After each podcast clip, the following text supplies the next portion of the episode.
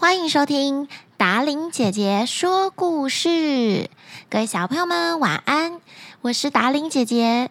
又到了礼拜三或是礼拜六晚上九点了，达伶姐姐又要来说故事陪你们入睡喽。今天达伶姐姐要说的故事是格林童话里面的小农夫。在一座村子里面，住着一些很富裕的农夫，可是。其中有一户人家非常非常的穷，他们啊穷到连一头乳牛也没有，所以大家都叫这个家的男人小农夫。小农夫和他的妻子一直很希望自己有一头牛。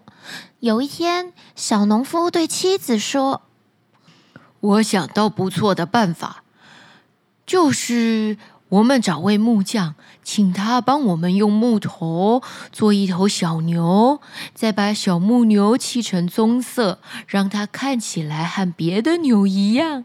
时间久了，说不定它就会变成一头真正的牛了。妻子觉得小农夫的这个想法很有趣，随后他们就请木匠帮他们开始制作。连砍带刨，终于做出了一头正在低头吃草的牧牛。第二天早上，到了牛群放牧的时间，小农夫把牧童叫到家里来说：“你瞧，我有头小牛，虽然它现在还不会走，你要抱着它走才行。”牧童笑着说：“好吧。”牧童把小牧牛抱到牧场，把小牧牛放进草地里。小牧牛总是那样站在草里面，就像是埋头正在吃草一样。牧童说：“很快的黄昏了，到了要赶着牛群回到村里的时候，小牧童对着小牧牛说。”你站在那里吃了一整天的草，应该有力气用自己的四条腿走回去吧？我不想再抱你啦。小农夫站在门口，正等着他的小牧牛回来。他看到小牧童赶着所有的牛进到村子里，可是却没有看见他的小牧牛。小农夫很紧张地跑去问问，到底是怎么一回事。小牛还在吃草呢，它不愿意跟着我们回来。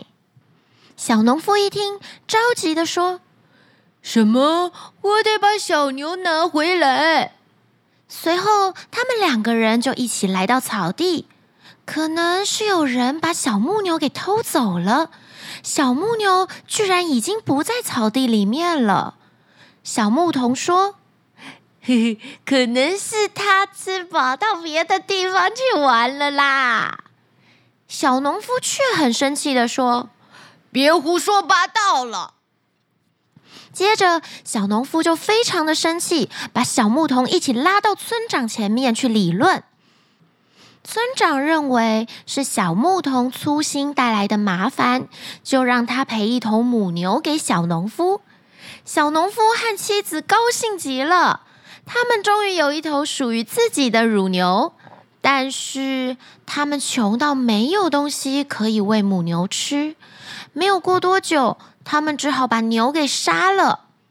他们把牛肉用盐腌起来，打算把牛皮拿到城里去卖掉之后，再买一头小牛回家。小农夫进城的路上，经过了一家商店。小农夫看到一只折断翅膀的乌鸦蹲在门口前，他蹲下来把它捡了起来，裹在牛皮里面。就在这个时候，天空忽然下起了大雨。小农夫看看，天色已经晚了，没有办法再赶路了。他只好进到店里面，请求主人可以让他住一晚。商店的主人老婆对小农夫说：“你就在那堆干草上面睡吧。”接着，他给了他一片加干酪的面包。小农夫很快就吃完面包，躺下睡着了。睡前，牛皮摆在他的身旁。不久，牧师来了。商店主人的老婆热情地说：“我丈夫出门了，我们来喝两杯。”小农夫听到说话的声音就醒来。这时，他见到商店主人的老婆端出了烤肉、沙拉、蛋糕，还有酒。想到主人的老婆只给自己一块小面包，心里就非常非常的生气。当商店主人的老婆和牧师正要坐下来大吃一顿的时候，突然外面有人敲门。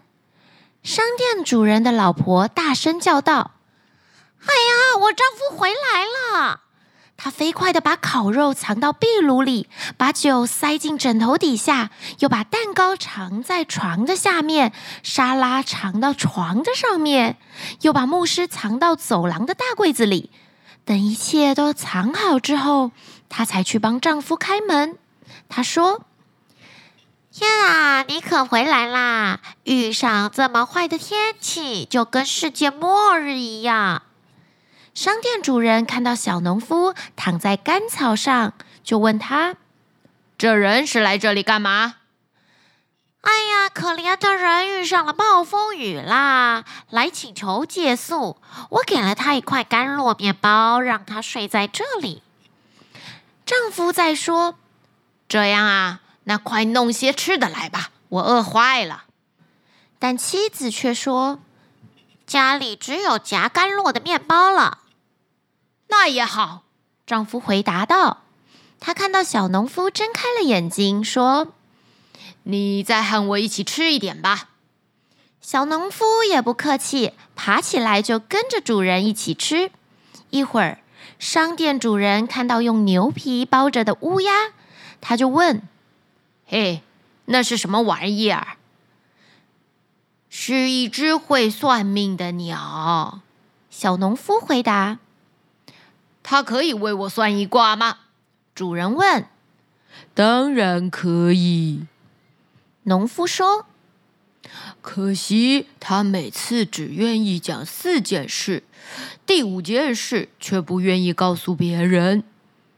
商店的主人很感兴趣，他说：“那就快让他说点什么吧。”接着，小农夫按了按乌鸦的头，听见它呱呱呱。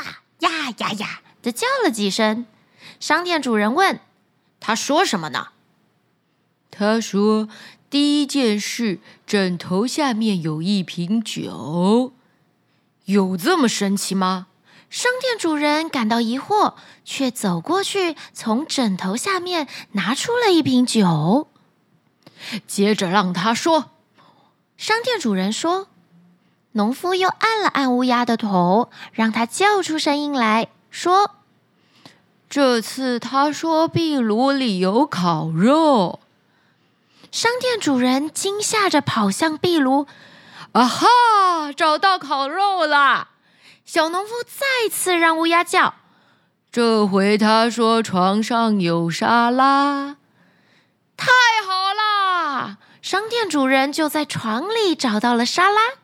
小农夫最后一次让乌鸦叫，然后他说：“他还说床底下有蛋糕，这倒不错。”商店主人说着，就朝床下看去，真的有一盘蛋糕在那里。